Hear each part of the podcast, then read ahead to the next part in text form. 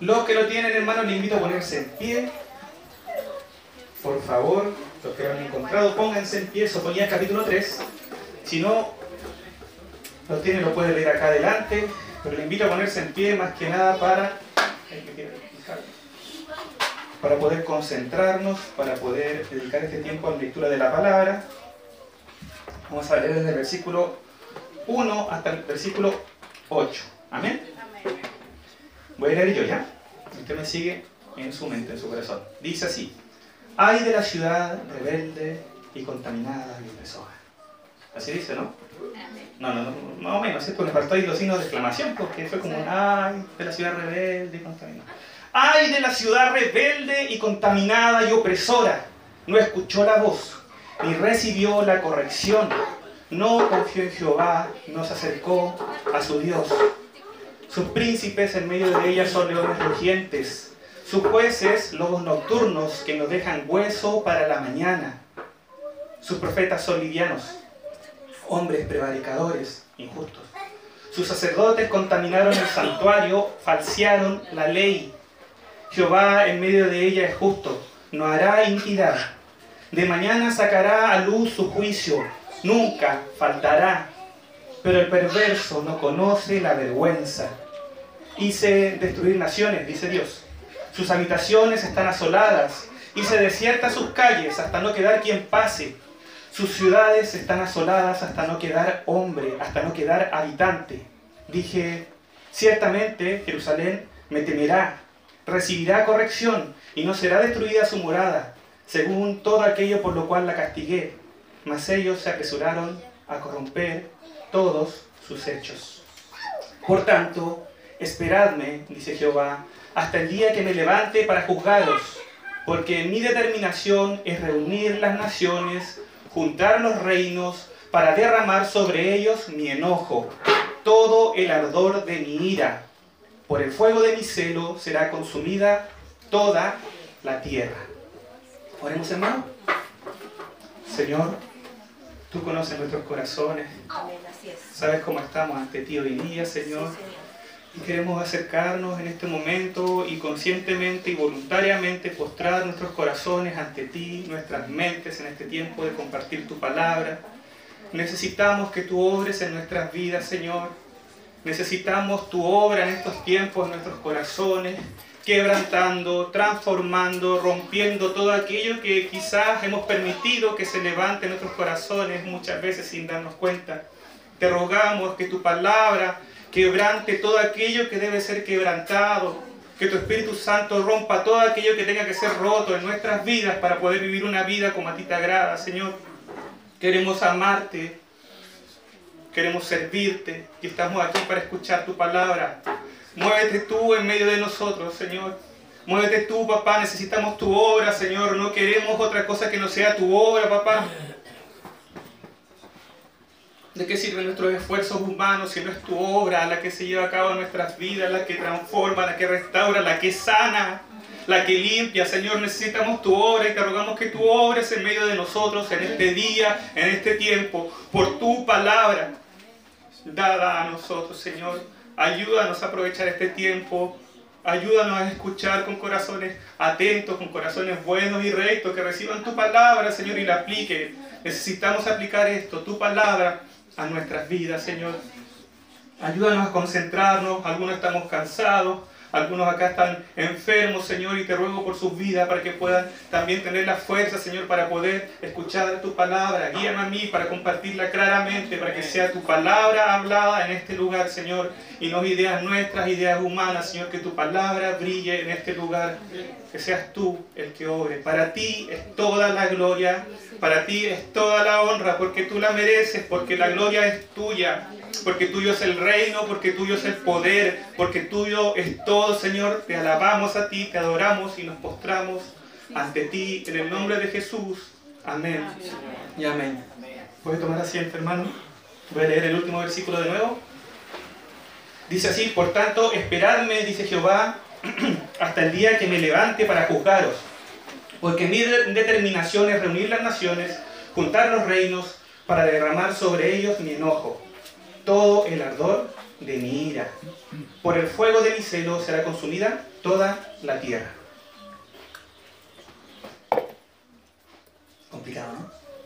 Esa es mi, palabra favorita. Entonces, hermanos, hoy día vamos a hablar del gozo. Del gozo y de la paz. ¿Sí? ¿O no? ¿Qué piensa usted? ¿Vamos a hablar de eso? ¿No? ¿Cree que vayamos a hablar de eso? ¿No? Sí, por si acaso era una broma, sí, es una broma, ¿cierto? Como se rieron tanto los hermanos. Lo digo para que sepan. No, no podemos hablar del gozo y de la paz leyendo este texto, teniendo este texto como base. Quizá alguien podría tomar y darle sus vueltas por aquí y por allá para llegar a hablar de eso. Se podría, yo lo he visto, lamentablemente. Pero este texto no fue escrito con ese fin, con ese enfoque, ¿cierto? Porque este texto cuando lo leemos debería generar un sentimiento un poco incómodo. ¿O no? ¿Le genera eso a usted o no? Cuando va leyendo y va hablando de la ira de Dios que se va a derramar sobre las naciones, que se va a derramar sobre Jerusalén, que se va a derramar sobre toda la tierra, ¿le, pasa a usted o no? Porque esa es la idea que nosotros eh, tengamos ese sentimiento o esa sensación cuando lo leamos. Esa es la idea que tenía el autor, el profeta, cuando profetizó esto y llamó la atención al pueblo de Jerusalén, a Israel, a Judá en particular. ¿O no? ¿Qué reacción esperaría Sofonías del pueblo cuando él predicaba esto? ¿Qué creen ustedes? ¿Cómo debe haber reaccionado el pueblo cuando escuchó estas palabras sobre ellos? Ay de ustedes, ciudad opresora, rebelde y contaminada. Ay de ustedes, porque ustedes no han recibido corrección, porque ustedes no se han acercado a su Dios, ustedes no han confiado en Dios. Es fuerte y debería generarnos esa incomodidad. Y si nosotros, hermanos, leemos los profetas, nos vamos a dar cuenta que ese sentido del mensaje profético se repite una y otra y otra y otra vez. Porque los profetas lo que hacían era confrontar al pueblo por su pecado. Amén. Entonces nosotros no deberíamos leer los profetas y quedarnos así tan happy, happy. Porque en general, la mayoría de los capítulos proféticos tratan un tema más o menos parecido que tiene que ver con esta confrontación con el pecado. Un Dios que habla y muestra su corazón dolido al ver su pueblo alejarse de él y vivir en pecado, e ir tras ídolo tras ídolo, a pesar del amor de Dios manifestado, a pesar de la mano de Dios poderosa manifestada por su pueblo. El pueblo se alejaba, se iba tras el ídolo y hacía cosas que eran horribles a los ojos de Dios. Entonces, ¿cómo Dios iba a quedar tranquilo y no iba a decir nada? Y mandaba a su profeta y profeta tras profeta y profeta tras profeta para confrontar al pueblo. Estoy hablando muy rápido, ¿no? Sí. No se puede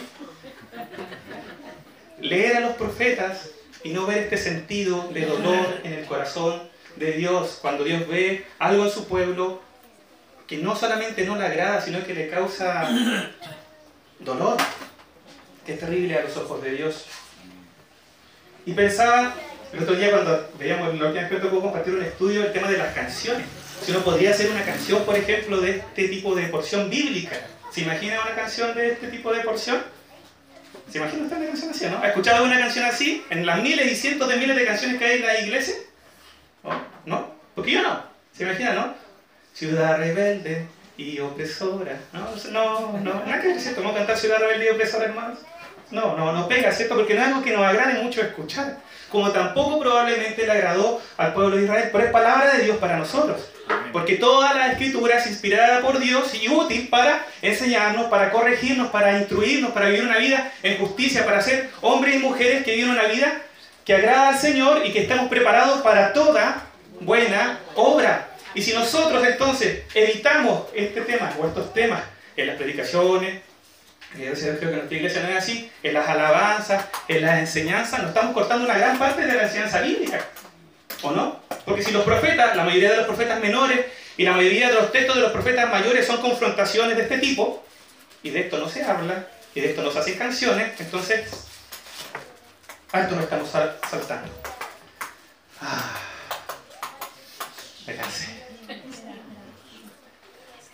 Entonces acá tenemos dos personajes principales, ¿cierto? Dios, que está hablando desde su corazón, está hablando al pueblo, y el pueblo que está recibiendo el mensaje. Amén. Y la idea es que nosotros veamos qué pasa en el corazón de Dios, qué pasa en el pueblo, cuál era la reacción esperada y cuál históricamente al final fue la reacción que tuvieron.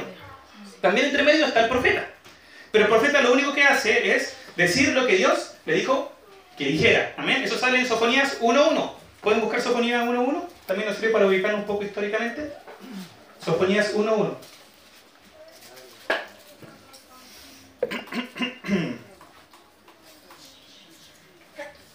reloj funciona, ¿cierto, Pastor Rubén? ¿Sí? ¿Está la hora? ¿Sí? Perfecto. Dice Sofonía 1.1, palabra de Jehová que vino a Sofonías, ¿cierto? Entonces esta palabra que Sofonías estaba compartiendo era una palabra de Jehová, esa era la autoridad, era Dios hablando. Cuando habla Sofonía en primera persona, es Dios en realidad el que está diciendo, yo hice esto, yo hice esto, yo hice esto, no es que Sofonía lo estuviera haciendo. Lo sabemos, ¿cierto? Pero igual a veces lo, lo pasamos, lo dejamos un poquito de lado eso. Es Dios hablándole al pueblo.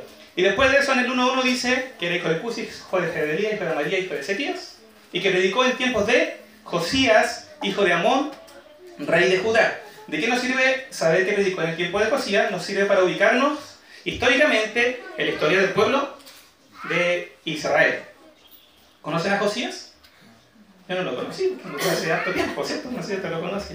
He leído de él, pero no, no lo conocí en, en persona. Pero Josías, hermano, fue el último rey bueno del reino de Judá. Se habla de reyes buenos y reyes malos para simplificarlo. Los reyes buenos eran los que buscaban a Dios y buscaban guiar al pueblo para buscar a Dios. Josías hizo una reforma donde destruyeron ídolos, volvieron a la lectura de la ley y el pueblo reaccionó de alguna forma. Fue el último del reino de Judá. Del reino de Judá. Acá deberíamos hacer un pequeño repaso así de la historia de Israel para ubicarnos bien en esto y, y, y tomar el peso a lo que estoy diciendo. ¿Cómo nació Israel? Dios llamó a Abraham, ¿cierto? ¿Conocen a Abraham? ¿Sí? ¿No lo conocen? Tampoco lo conocemos. Bien, pastor, está, está atento. Bien, me jodió el chiste, pastor Pablo. Eh, Dios llamó a Abraham, y para hacerla corta, le prometió que de su descendencia haría una nación grande. Y a través de esta nación él bendeciría las naciones. Y la palabra dice en Galatas que eso se cumplió en Cristo. ¿Sí? A través de Cristo han sido benditas y siguen siendo benditas y seguirán siendo benditas las naciones, ¿o no? Porque nosotros somos de otra nación, no somos de Israel. Y hemos sido bendecidos por Cristo, ¿o no? Somos una prueba viviente de que las naciones han sido bendecidas por la simiente de Abraham, por la descendencia de Abraham, por Cristo. ¿Quién ha sido bendecido por Cristo acá? Amén. Levante su mano, hermano. ¿Quién ha sido bendecido por Cristo? Yo he sido bendecido por Cristo. Sí, hermano, está saliendo. Gracias, hermano. También ha sido bendecido por Cristo. Pastor Rubén no ha sido bendecido pastor Rubén. No lo vi. Qué mal.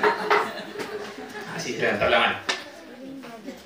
Hemos sido bendecidos por la simiente de Abraham y Dios cumplió su palabra y formó una nación. Una nación que las pasó bien y que la pasó mal. Conocemos un poco de la historia de Israel. Creo que todos nosotros hemos visto el príncipe de Egipto. Hermano, esto yo le he hablado en varios mensajes.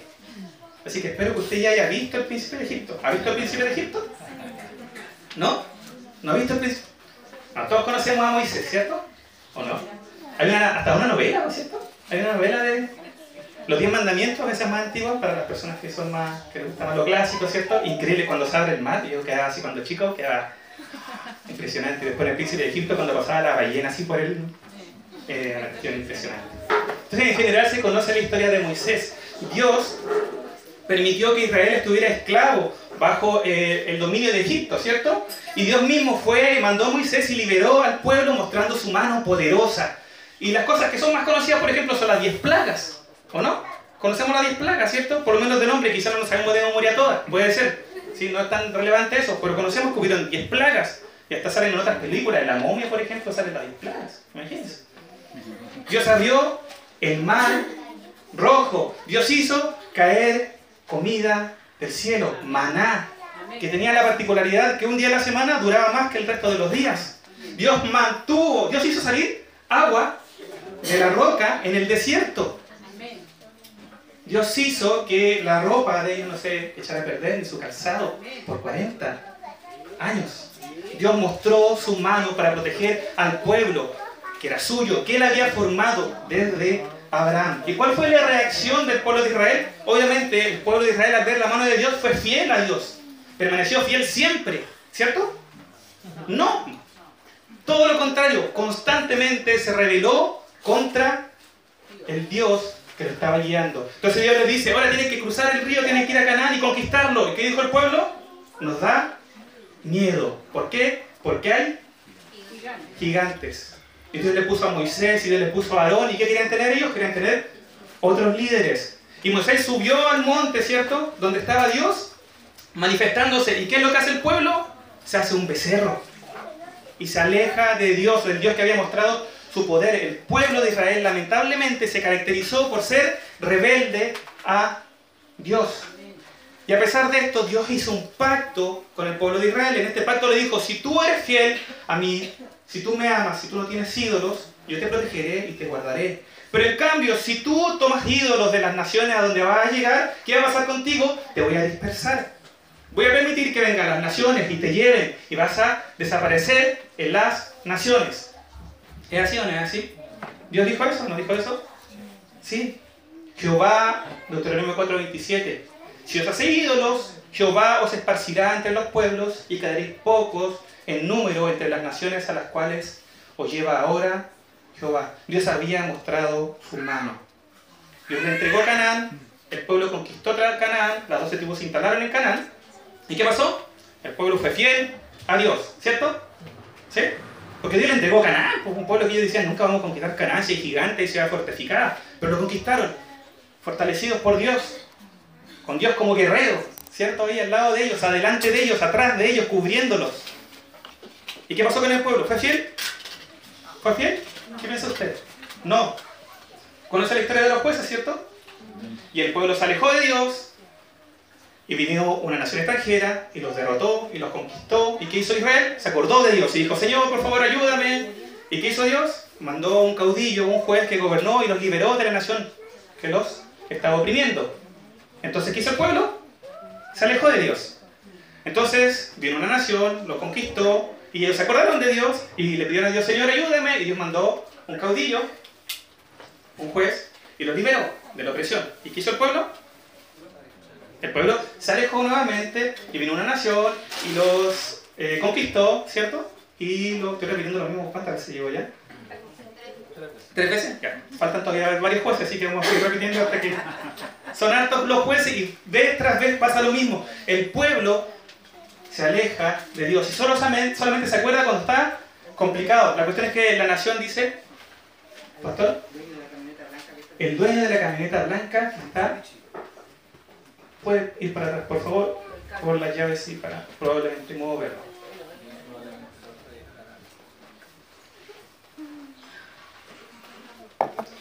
El pueblo dijo, no, ya no vamos a seguir siendo así, necesitamos ser como los demás reinos, queremos un rey, le pidieron un rey a Dios y Dios le mandó les permitió tener rey. Saúl, David, Salomón son los reyes más conocidos del reino unificado. El reino de Israel fue un gran reino, le fue muy bien. Con Salomón fueron súper ricos, se fueron súper conocidos, viniendo de otros países a verlo. Pero ¿qué pasó con Salomón? Permaneció fiel a Dios, ¿cierto? ¿Qué pasó? Se alejó de Dios, pecó, trajo ídolos. Salomón, el hombre más sabio, a quien Dios había bendecido grandemente y poderosamente, que había visto la mano de Dios, que Dios mismo le había hablado. ¿O no?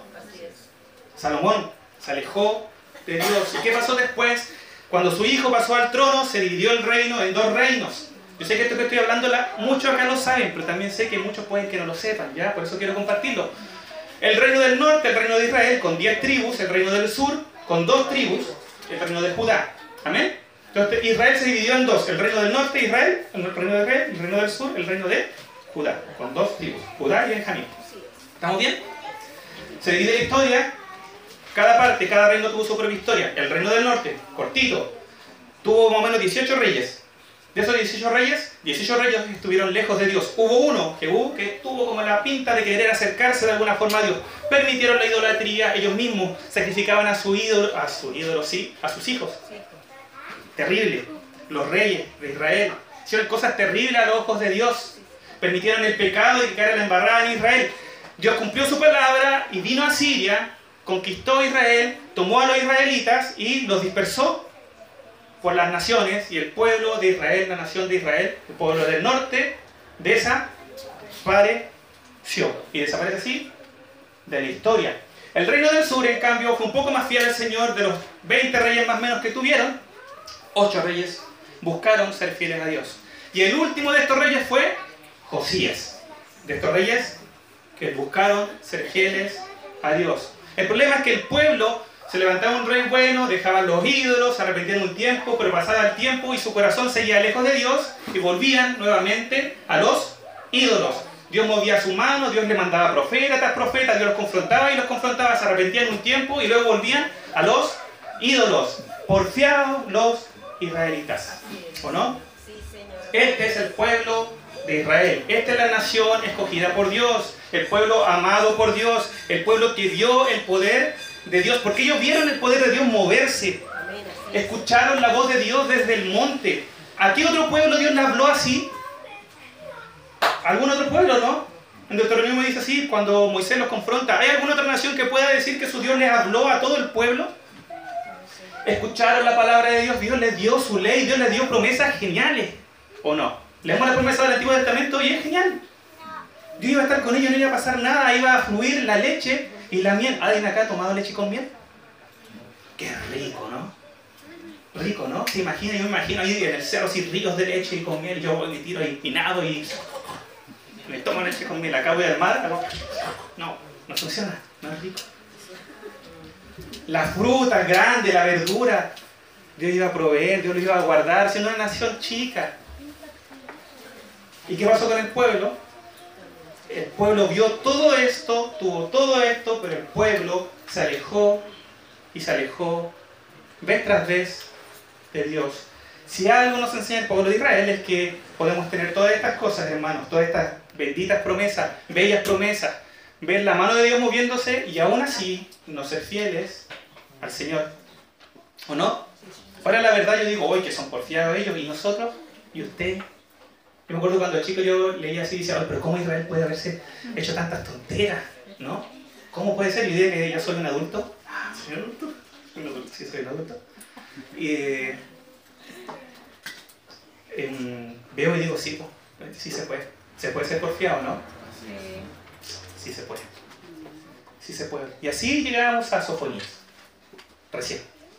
Y a Josías, Josías, este rey bueno, que reaccionó a la predicación que recibió, que reaccionó y dijo tenemos que volvernos a Dios, que mandó destruir los ídolos, que encontraron la ley en el templo y la compartió con todo el pueblo, que todo el pueblo escuchara la ley de Dios y el pueblo escuchó y volvieron y reaccionaron y se arrepintieron y gloria a Dios por esta gran reforma. Cuando uno quiere ver una reforma en el Antiguo Testamento va al tiempo de Josías, va después al regreso a Jerusalén, la reconstrucción y son tiempos muy buenos y gloria a Dios por ello. Y se cree que Sofonías fue parte de este proceso, sobre todo del principio de este proceso donde Josías iba a reaccionar, que Dios había usado para llamarle la atención a volver a la verdad, a volver a acercarse a Dios. Amén. Y entramos al libro de Sofonías, el capítulo 1, el capítulo 2, lo que hace Sofonías es hacer más o menos lo que vinimos viendo ahora. Juicio contra las naciones. ¿Me están siguiendo hermanos? ¿Cierto? Yo sé que hablo rápido y he dicho hartas cosas. Si fuera mi madre, me habría dicho. Que en paz descanse mi madre ahora. Sí, porque en Arica que puede estar tranquila, eso es lo que está en mi corazón, orando por ella siempre. Eh, ya, ¿qué estamos hablando? Entramos a Sofonía. Sofonía 2 y el profeta. Sí, sí me acordé de eso. Eh, y Sofonía profetiza contra Moab, por ejemplo, y contra diferentes naciones, que eran naciones malas, eran muy crueles, hermano. En la guerra hacían cosas terribles, no tenían compasión de nadie, de los ancianos, de las mujeres embarazadas, hermano, le sacaban las guavas de adentro, es terrible. Yo me imagino eso y encuentro atroz. Y esas naciones eran así, los moabitas, los asirios, eran muy violentos, los babilonios también. Después. Y lo que hace aquí el profeta es profetizar contra ellos. Entonces seguramente los israelitas que estaban escuchando ahí la profecía decían, sí, está bien, Y Dios va a venir y va a destruir Moab y va a ser como Sodoma y Gomorra, como que caiga fuego del cielo y va a quedar un desierto todo con sal, no va a poder nacer nada allá en Moab. Y yo me imagino a los israelitas escuchando, sí, sí, nuestro enemigo, que les vaya mal, que caiga fuego del cielo, que queden embarrados. Y Dios le decía, voy a destruir Nínive, la ciudad esa maligna, la capital de Asiria, y va a ser un desierto, van a haber animales, eh, coyotes, lobos ahí, nadie va a poder vivir ahí, y seguramente los judíos escuchaban eso y decían, sí, está bien, porque son muy malos ellos, ellos sí que son malos. Uy, qué malos son ellos. Merecen el justo juicio de Dios. Y llegamos al capítulo 3 que leímos, y el Sofonía, nuestro querido Sofonía, se pone a hablar contra Israel. Digo, ¿cuál habrá sido la reacción de los judíos, porque seguramente venían escuchando eso, ¿cierto? Como dije recién, decían, sí, lo merecen el juicio, sí, castígalo, ellos merecen el juicio. Y viene y dice, y ustedes son una ciudad rebelde, contaminada y opresora. Hace este cambio como, ¡pum! De repente. Ustedes son una ciudad rebelde, contaminada y opresora. En la práctica lo que está haciendo Sofonía es meter a los judíos dentro del listado de naciones que merecen el justo juicio de Dios. Probablemente ellos estaban mirando para afuera y esas naciones lo merecían. Pero ¿qué pasaba adentro? Ellos merecen el castigo de Dios. ¿Y qué pasaba adentro con ellos? ¿Qué estaban haciendo ellos? ¿Cómo estaba su vida? Rebeldes eran. Eso voy a hablar un poquito más adelante ya porque en la práctica es lo principal de lo que quiero compartir hoy día. Contaminada. El corazón del pueblo estaba contaminado. Por fuera podían mostrar alguna reacción ante alguna palabra, pero su corazón estaba contaminado con el pecado, con maldad. Habían ídolos en sus corazones. Y esta contaminación producía varias cosas, entre ellas que fuera opresora. ¿Qué es la opresión? La opresión igual está de moda. ¿No? ¿No? ¿No el tema de la opresión? ¿Contra la mujer ¿lo saben? ¿Sí? Entonces, sabemos más o menos lo que es la opresión todo, ¿cierto? Es aprovecharse del poder para aprovecharse de alguien, es ser injusto con alguien, por ejemplo, los jefes con los trabajadores, los hombres con las mujeres, ¿cierto? Eso es aprovechar el poder que puede tener alguien para hacerle daño o sacar provecho del otro, ¿sí? Y mantenerlo ahí controlado. Eso es opresión. Y lo que está diciendo Sofonía es que aquí los judíos eran unos opresores. Jeremías dice que eran bastante complicados, no le pagaban el sueldo a sus trabajadores, se aprovechaban de los extranjeros, los maltrataban. Acá mismo en Sofonía leímos recién que sus príncipes, es decir, los líderes principales del pueblo, y sus jueces andaban como leones y como lobos, que andaban buscando algo para comerse y se lo comían hasta no dejar nada más que el hueso. Es decir, veían a la gente y veían, ellos son algo de lo que yo puedo sacar provecho, decía el juez, decía el príncipe, y se aprovechaba tanto que no dejaban nada más que se pudiera sacar de ahí. Qué malos los judíos, ¿no? Malos, malos los judíos. Veían a la gente como fuente de beneficio. ¿Le suena eso, no? En el Nuevo Testamento se habla de los falsos maestros, de los falsos profetas, de esta forma. Ven la fe como una fuente de ganancia. Ven a la gente y dicen, voy a recibir más plata. Hay gente, esa persona tiene mucha fe, yo puedo sacarle más a esa persona porque tiene más fe. Yo puedo engañar. Lamentablemente hoy día también pasa. Sus profetas no decían la verdad, eran injustos. Sus sacerdotes corrompieron el lugar santo con pecado y mentían sobre la ley. Los sacerdotes, los que estaban encargados de compartir la ley, la verdad, de acercar el pueblo a Dios de alguna forma, falseaban la ley. Los judíos podían pensar que por ser el pueblo de Dios no les pasaría nada. Pero ¿qué le dice Dios? Ustedes merecen su castigo junto a las otras naciones, porque han pecado, porque están viviendo en pecado y lo han aceptado y tienen sus ídolos y son opresores y son rebeldes y no me escuchan. Amén. ¿Cómo estamos nosotros? Apliquemos un poco. ¿Cómo está mi corazón? ¿Estaba limpio? ¿Está contaminado? Comparándonos con ellos. Porque su corazón estaba contaminado. Ellos se creían que estaban bien. Las otras naciones son las que merecen el juicio. Pero ¿cómo está tu corazón? Yo le doy gracias a Dios porque Él conoce los corazones. Qué genial que sea así. Él ve tu corazón, yo veo tu bello y hermoso rostro. En algunos casos. En otros casos no lo veo porque están las, las cositas y las de otros, ¿se fijan? Por eso no puedo ver a todos. Eh, la arreglé. Los judíos habían recibido palabra de Dios, ¿o no? Habían recibido profetas inspirados por Dios. Tenían la ley de Dios, tenían el templo. Pero sus corazones estaban lejos de Dios. ¿Y cómo está tu corazón ante Dios? ¿Cómo está mi corazón? Opresores. ¿Cómo está mi relación con otros? ¿A Dios le importa mi relación con otros o no? ¿Sí? ¿De verdad? ¿Cómo está mi perdón? ¿Estoy perdonando? ¿Guardo algo en mi corazón contra alguien? ¿Cómo está mi corazón? ¿Está lleno de ira y violencia? ¿Buscando salir apenas se presente la oportunidad? Le doy gracias a Dios porque no conozco sus vidas, hermano. Yo le doy muchas gracias a Dios porque es una careta de libertad para poder hablar en paz y tranquilo. Por eso, hermano, yo no me junto con nadie. Para no conocer su vida. Eso todo. Pero le doy gracias a Dios porque no conozco situaciones. Pero ¿saben qué? Se me ponía en mi corazón a través de este pasaje hablar de esto, un poquito, hermano. Porque quizás tu corazón está lleno de violencia. que quizás no la muestra obviamente acá en la iglesia. Porque si la muestra acá en la iglesia todos te apedrearíamos, hermano. Oraríamos por ti. Pero quizás en tu hogar, quizás en tu trabajo, quizás con tus compañeros, quizás con, quizás eres jefe, no lo sé, y tienes personas a tu cargo, quizás con tus hijos. ¿Cómo está tu vida ante los ojos de Dios? Porque a Dios le importa de verdad esto. Y la última característica que nos vimos, hermano, de esta ciudad era que era rebelde. ¿Y qué es la rebeldía? Rebelarse contra Dios. Es la resistencia o desafío a la autoridad. El pueblo judío era rebelde porque a pesar de tener la ley dada por Dios y la palabra de los profetas, seguía haciendo lo que ella quería y en muchos casos decía que no le importaba. En algunos casos hasta mataron a los profetas. Lo sabemos, ¿cierto? Acerrados, por hermano. Qué terrible. A lo mejor no se, no se imagine eso.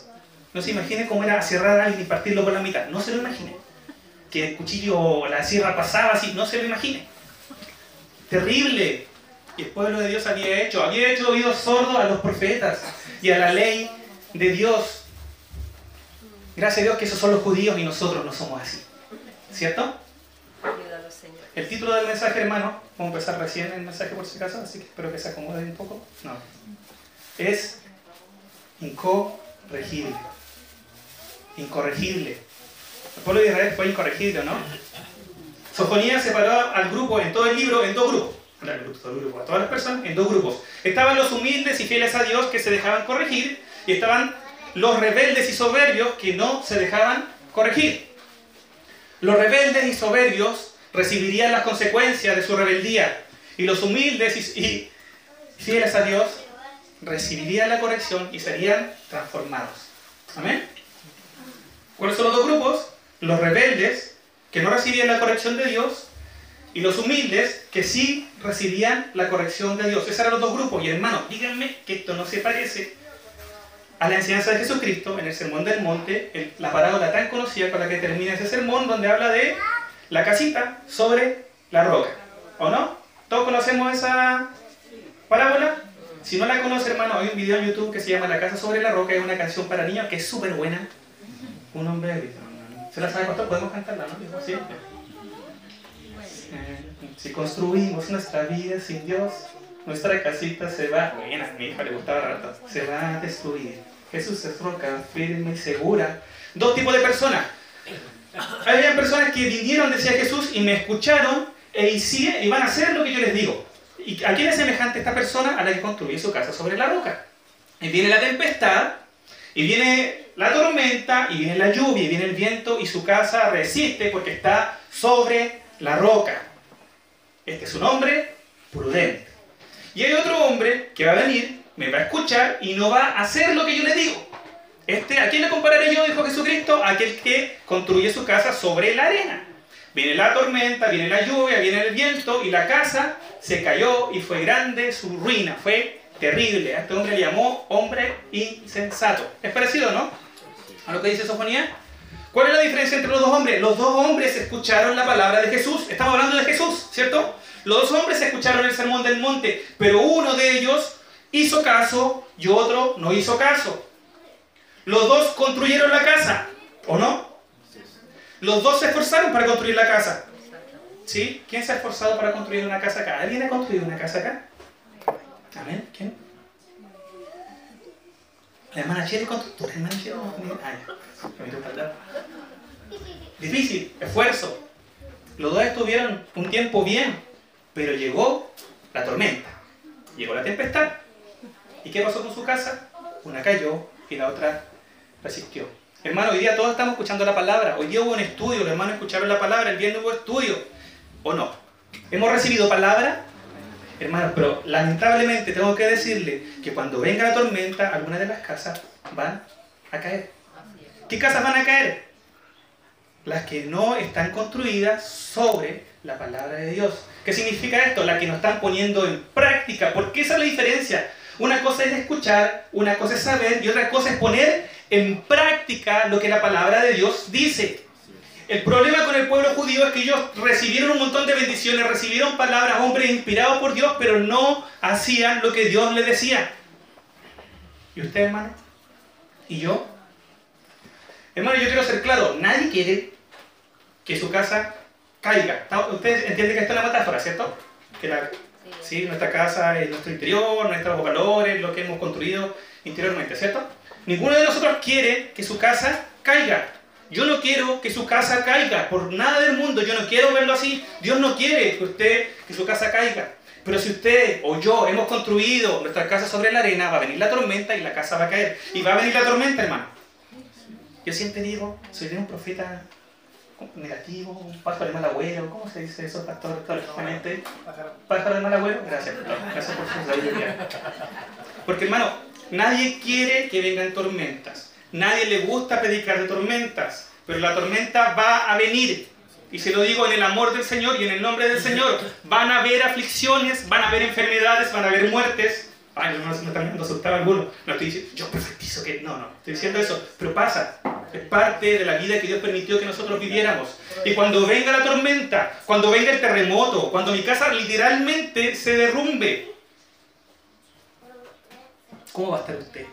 ¿Cómo va a estar su corazón? ¿Cómo va a estar su fe? ¿Vamos a ser traicionados? ¿O no? Los que llevamos tiempo en el Evangelio conocemos la traición.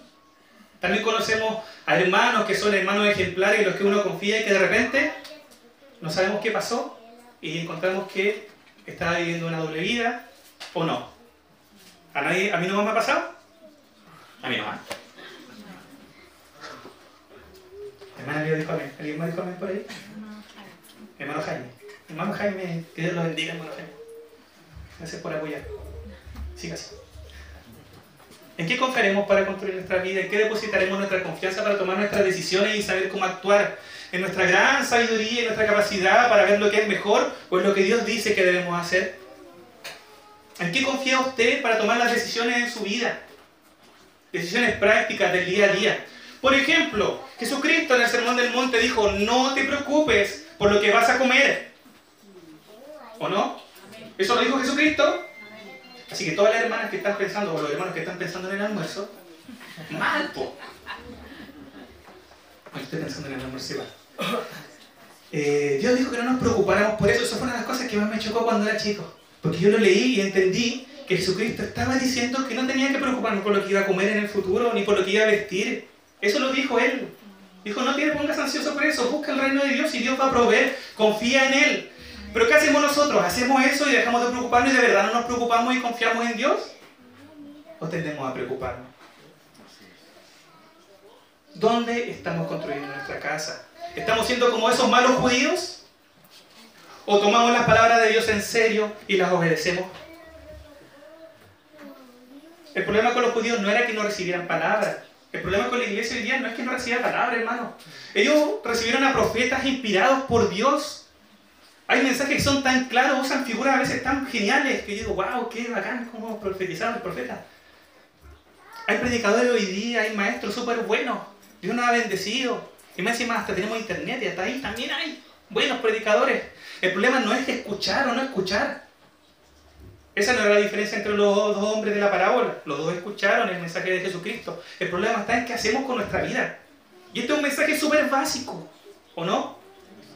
Ah, si tú escuchas la palabra tienes que obedecer. ¿Lo sabemos? Hubiera dicho al principio eso, era un cortito, dos minutos el mensaje. Si no obedecemos, hermano, va a venir la tormenta y nuestra casa va a caer. Los judíos fueron desterrados. Un par de generaciones después, menos de dos generaciones. Los judíos fueron desterrados a Babilonia. Se alejaron de Dios, a pesar de la reforma de Josías, a pesar de todo esto, se alejaron de Dios y pagaron y recibieron la consecuencia de su pecado. Dios cumplió su palabra y fueron esparcidos por las naciones. Resistieron en Babilonia y luego volvieron a Jerusalén y eso ya es más historia todavía. Pero Dios cumplió lo que Él dijo. Jesucristo dijo, si escuchan mis palabras y no las hacen, su casa se va a caer o van a ser semejantes a alguien insensato que construye su casa sobre la arena la arena de nuestra ignorancia, la arena de nuestra soberbia. No escuchó la voz, dice Sofonía 3.2, ni recibió la corrección. No se acercó a su Dios. Entonces acá Sofonía hace un paralelo en el 3.2. No escuchar la, la voz de Dios, no tomarla en serio, es no confiar en Él. ¿O no? Si yo escucho su voz, pero no le hago caso, lo que estoy diciendo es que no confío en lo que tú me dijiste. Si Dios me dice, por ejemplo, huye de la fornicación, eso dice la palabra, ¿cierto? Lo dijo Pablo. ¿Qué tenemos que hacer nosotros? Huir de la fornicación. La fornicación es todo pecado sexual, ¿ok? Todo pecado sexual, no, no solamente el pecado eh, prematrimonial como normalmente se ve acá en, Chile. Es todo pecado sexual, la porneia, todo lo que es sexual y que es pecado. ¿Qué tenemos que hacer con eso? Huir, escaparnos, alejarnos como José. ¿Y qué hacemos nosotros muchas veces? Jugamos con eso. Jugamos con eso. Que Señor nos ayude. Que Señor nos ayude. Porque estamos tomando en serio la palabra de Dios. Estamos tomándola en serio. Podemos recibir, hermanos, mil predicaciones. ¿Cuántas predicaciones habrá recibido usted en su vida? 100 estudios. Porque no hay estudios que predicaciones. No, hay estudios que predicaciones, pero qué bien. Mil estudios más. Podemos conocer la Biblia al revés y al derecho. Pero si no ponemos en práctica lo que estamos recibiendo, no sirve de nada y se vuelve un estorbo. Porque nuestra conciencia queda tranquila, porque fuimos a la iglesia y recibimos un mensaje tan bueno. Bueno el mensaje, ¿no? Bueno, estuvo entretenido. Bueno, ese chiste, ¿te gustó el chiste? Bueno el chiste. Bueno, sí, habló de la corrección, hermano, tiene que corregirse. No tomar en cuenta las palabras de Dios es no confiar en Él. Es confiar en nosotros mismos. ¿Sabes, hermano? Más encima, una de las características, hermano, de los falsos profetas, los falsos maestros, es no querer recibir corrección, ser contumaces, no agachar el moño. Porque eso recibir corrección, recibir corrección es agachar el moño y decir tú tienes razón y yo, yo no la tengo. Entonces me gustaría hacer, primero contarle dos testimonios. Testimonios. Me está escuchando, ¿cierto? Dos experiencias que he vivido. Y usted tiene que adivinar cuál de estos dos era cristiano. Son dos experiencias. Uno es cristiano y el otro era ateo. Un joven se me acercó a pedirme consejo sobre un tema. El tema era el adulterio. Este hombre, sobre lo que pide consejo, este hombre eh, se había enamorado cuando joven de una joven, ¿sí? hace años, y después de muchos años se había vuelto a encontrarse con esta joven y se había dado la oportunidad de salir juntos con esta joven, él teniendo su pareja estable, ¿se entiende, cierto? Aparte y se le estaba dando esta posibilidad. Y venía a mí y me decía, Jairo, por favor, dame tu consejo, ¿qué debería hacer? Pero no me hables de Dios, ¿ya? No me hables de Dios. Y yo le dije, bueno, si venía a hablar conmigo, si venía a pedir consejo a mí, yo te voy a hablar de Dios. Tenéis que asumir, no puedo sacar a Dios de este consejo. Él me dijo, ya, dale nomás. Hablé con él, al final ni pescó mi consejo, ¿ya? Pero, por lo menos lo pidió. ¿Se entiende la historia? Ya. No voy a decir si es cristiano o no es cristiano. Segunda situación. Una joven se me acercó a preguntarme qué pensaba sobre la actitud de otra persona. Esa persona está teniendo una actitud súper fea, súper mala. Yo le dije, bueno, la palabra dice esto, esto, esto sobre esa actitud. Entonces ella me interrumpe y me dice, pero bueno, a ver, no me hables de la palabra. No me hables, dime qué piensas tú. Yo quiero saber qué piensas tú de esto que estoy diciendo. ¿Qué debería hacer? Esta es la segunda experiencia. ¿Me escucharon la historia, cierto? Porque si no la escucharon, no van a entender nada todo el mensaje se aprende. Lo, lo, que me impresiona a mi hermano de esto es que uno de ellos era cristiano. Y los dos me dijeron exactamente lo mismo. O muy parecido. Pero no me digas lo que piensa Dios. Pero no me digas lo que dice la palabra. No, quiero un consejo superior. Quiero tu consejo. Y yo, algún consejo puedo dar yo de hablar de la palabra. Por lo menos esa fue mi, mi respuesta. Si sacamos la palabra, ¿qué hacemos? Uno de ellos era cristiano. Imagínense. Uno de ellos era cristiano. Pero en esa situación no quería escuchar la palabra. ¿Por qué no quería escuchar la palabra? Porque la palabra estaba en contra de lo que esa persona quería hacer. ¿Le suena? ¿Le suena? ¿Cuántas veces nos han dado consejos que van en contra de lo que nosotros queremos hacer y no lo hemos tomado en cuenta? ¿Le hemos pedido perdón a Dios por eso? La idea, hermano, es que hoy día, terminando, como el pastor Pablo Pablo mío, quedan como 20 minutos, ¿cómo está nuestro corazón respecto a la corrección? Estoy recibiendo la palabra, pero recibiéndola no en mi oído, sino poniéndola en práctica en mi día a día, o me dura hasta mañana y después desaparece. Y nos vamos con un montón de conocimiento, hermanos, porque yo sé que hay muchos cristianos que saben mucho, ¿o no? Que podemos haber leído mucho, pero esa lectura y todo ese conocimiento y todos esos estudios no sirven de nada si no lo ponemos en práctica, por obra. Podría haber escrito, eh, elegido otro pasaje quizá más claro en vez de sofonía. Pero saben que Israel hizo eso y pagó las consecuencias. ¿Estoy dejando que la palabra transforme mi vida de verdad? ¿O estoy conformándome con venir a la iglesia, tener un tiempo de alabanza, quizás sentir cosas en mi corazón, irme con mi conciencia relativamente tranquila y seguir viviendo tal cual como he estado viviendo? La palabra dice, vamos a poner a prueba un poco si estamos obedeciendo la palabra, que debo amar a mi prójimo como a mí mismo. Siempre pongo el mismo ejemplo, ¿o no? Los que han escuchado mi mensaje, siempre pongo el mismo ejemplo. ¿Y cómo, qué ejemplo pone Jesucristo sobre amar al prójimo? Ayudar al samaritano. No, el samaritano ayudó al que estaba en necesidad. ¿Cierto? ¿Estamos, ¿Me siguiendo, cierto? ¿Sí? ¿Cómo yo amo a mi prójimo? Veo a alguien en necesidad y le ayudo, pagando yo el coste. ¿Amén? ¿Estoy haciendo eso? ¿Veo a alguien en necesidad? ¿Sé que hay alguien en necesidad? ¿Y voy yo y le ayudo? ¿Lo estoy haciendo o no? Que el Señor no me responda por si acaso, ¿ya? No me responde nadie. Ah, sí, que sí que no responda. Está bien entonces, hermano. Eh, y la broma, ¿cierto? Jesús dijo que no nos preocupáramos de qué vestiremos. ¡Wow! ¡Qué desafío, ¿no? Jesús dijo que no debíamos juntar riquezas en este mundo, sino juntar riquezas en el cielo. Porque donde está mi corazón, no, pues donde está mi tesoro, está mi corazón. Ve, ya estoy cansado ya. Estoy diciendo las cosas al revés. Pablo dijo que debemos orar en todo tiempo. Pablo dijo que no tenemos que tener la costumbre de no congregarnos. Dijo eso, ¿no? No tenemos que tener esa costumbre de no congregarnos. ¿Hay cuántos cultos hay en la semana? Dos. Dos cultos y un estudio bíblico. O sea, tenemos tres. Saquemos la cuenta, cada uno de nosotros, ¿a cuántos cultos vamos? A ver si tenemos la costumbre de congregarnos o la costumbre de no congregarnos. ¿Se lo dejo a usted? No, no voy a sacar la cuenta por usted. Ya gracias a Dios no llevo lista. No, sí llevo lista, hermano. Sabes que yo sé quiénes no han venido. Yo sé, conozco tú. Dios conoce los corazones y Dios conoce las situaciones. En ese caso ya no se sienta jugado para nada. Le doy gracias a Dios porque en eso tengo cualquier paz. Eh, pero Dios dijo que no tenía que ser por costumbre, que no nos congregáramos. ¿Qué más dice la palabra? ¿Debemos perdonar o no? ¿Sí? ¿Cuántas veces debemos perdonar a nuestro hermano? ¿Una? ¿Cien? ¿Mil? ¿Todas?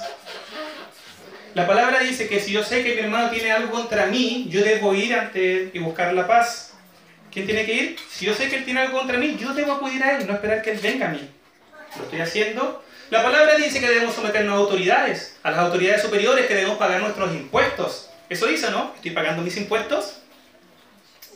La palabra dice que debemos someternos a nuestros ancianos. No sea mejor, no. Dice eso, ¿no? ¿O no? Y que debemos honrarles. ¿O no? ¿Estoy obedeciendo la palabra? La palabra dice que el esposo debe amar a la esposa como Cristo amó a la iglesia. Y que la esposa debe respetar a su esposo y honrarle. ¿O no? Debe honrar a su esposo. Así como Sara honraba a su esposo.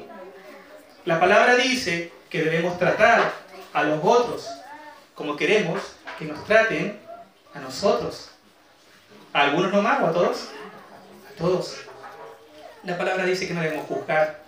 La palabra dice que no debemos condenar. La palabra dice que tenemos que honrarnos los unos a los otros y ver a los demás como superiores, que debemos ser agradecidos en todo, que debemos huir del pecado, que debemos amar a Dios sobre todas las cosas. Estamos recibiendo la palabra, estamos poniéndola en práctica. Esta es una lista pequeñita de las cosas que dice la palabra, ¿no? Y tomada de aquí y de allá. ¿Estamos viviendo lo que dice la palabra? ¿Cuántas veces el pastor Pablo va a tener que predicar Romanos 12, 1? ¿Cuántas veces? ¿Dos? Dos. Y él antes, más. Si contamos antes, las que tuvo antes, ¿cierto? ¿Cuántas veces Dios va a tener que decirnos que lo amemos sobre todas las cosas? ¿Cuántas veces va a tener que decirnos que todas las cosas son de Él? Que las cosas no son nuestras, hermanos, ni nuestra vida, ni nuestro tiempo. ¿Cuántas veces el Señor va a tener que corregirnos, mandarnos palabras para que lo obedezcamos? Que el Señor nos ayude. No quiero que quede la idea, hermano. Ah, estoy terminando. No quiero que quede la idea de que estoy hablando de salvación por obra. Para nada, nosotros somos salvos y gloria a Dios por la salvación tan grande que nos dio por medio de Jesucristo. Somos salvos por fe, por confiar en Cristo, porque Él pagó el precio de nuestro castigo, el precio de nuestra paz fue sobre Él. Y hoy día somos justos y confiamos en el Señor. Somos salvos y podemos vivir una vida nueva, siendo transformados. Pero esa parte como que la que no nos gusta, ¿cierto? Hasta esa parte somos salvos, ¡uh! pero tenemos que ser transformados. Santificación le llama la palabra este proceso de transformación en el cual vamos siendo transformados más y más a la imagen de Cristo. ¿Lo merece Él o no? Toda la escritura es inspirada por Dios y es útil para corregir. Si mi vida no está siendo corregida, hermano, si tu vida no está siendo corregida, significa que no estás recibiendo la palabra. Porque la palabra está dada para eso. La palabra tiene el poder para hacerlo. Pero si tu vida no está recibiendo la corrección, no le eches la culpa a Dios, no le eches la culpa a la palabra de tu corazón. La parábola del sembrador dijo que habían cuatro tipos, ¿cierto Jesucristo? Cuatro tipos de corazones. Solo uno recibió la palabra y dio fruto. Corazón humilde, el corazón que estaba ahí dispuesto a ser transformado. El hombre de Dios se deja corregir por la palabra. La mujer de Dios se deja corregir por la palabra.